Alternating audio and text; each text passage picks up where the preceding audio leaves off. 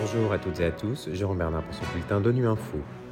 Au menu de l'actualité, la FAO prévient que la facture des importations de denrées alimentaires va augmenter de 10% dans le monde cette année. À la conférence sur le climat en Égypte, les pays africains attendent des résultats concrets dans un certain nombre de domaines. Et au Conseil de sécurité hier, l'Union africaine a noté que le terrorisme n'épargne aucune région d'Afrique. Les dépenses mondiales d'importation alimentaire devraient atteindre près de 2000 milliards de dollars en 2022, soit un bond de 10% par rapport à l'année précédente, en raison de la hausse des prix, a indiqué aujourd'hui la FAO, l'Organisation des Nations Unies pour l'alimentation et l'agriculture, dans un nouveau rapport. Boubaker Ben Belhassen, directeur de la division des marchés et du commerce de la FAO, précise les trois points principaux de ce rapport. Uh, en premier lieu, nous uh, constatons que les conditions de marché des principaux produits alimentaires pourraient se détendre quelque peu en 2022-2023. Le deuxième point est que les factures d'importation de denrées alimentaires devraient atteindre de nouveaux sommets en 2022 cette année et découlent principalement de la hausse des prix. Uh, le troisième point est que les factures d'importation d'intrants agricoles et d'énergie importée, d'engrais, de pesticides et de semences sont en forte augmentation en 2022, également en raison de la flambée des prix de ces intrants.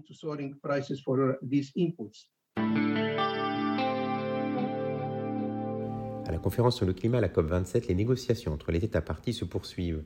Les pays africains dénoncent le fait que les pays qui ont contribué le moins au changement climatique et qui sont le plus affectés ne sont pas appuyés comme ils le méritent, comme l'explique Jean-Paul Adam, directeur de la technologie du changement climatique et des ressources naturelles à la Commission économique des Nations Unies pour l'Afrique.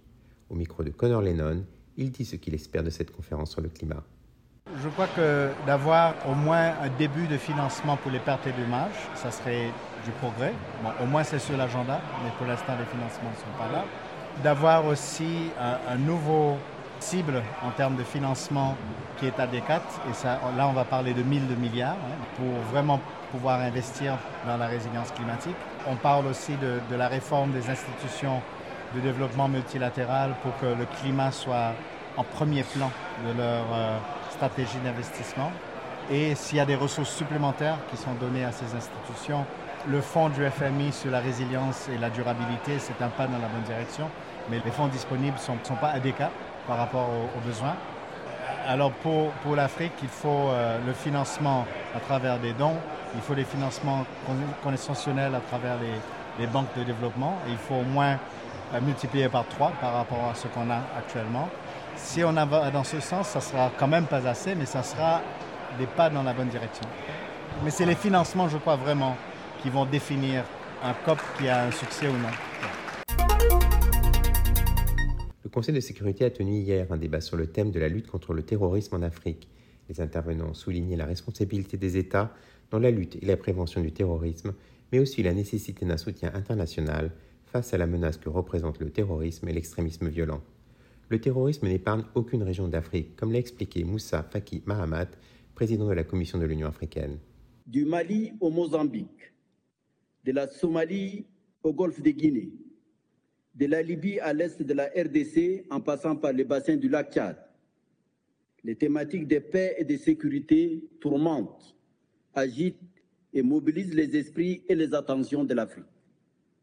Même l'Europe, qu'on croyait définitivement immunisée par ses expériences malheureuses et par sa prospérité pérenne, replonge dans une guerre ravageuse, notamment celle entre la Russie et l'Ukraine, dont les conséquences risquent de plonger l'humanité dans une nouvelle tragédie planétaire.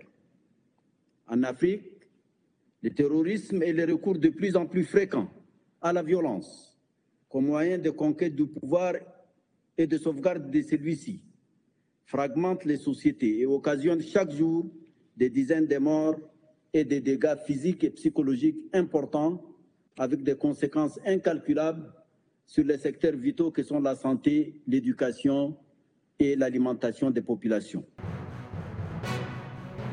Voilà, fin le bulletin de Nuit Info. Vous pouvez nous retrouver sur Internet et sur nos comptes médias sociaux, Twitter et Facebook. Merci de votre fidélité. À la semaine prochaine, même heure, même fréquence.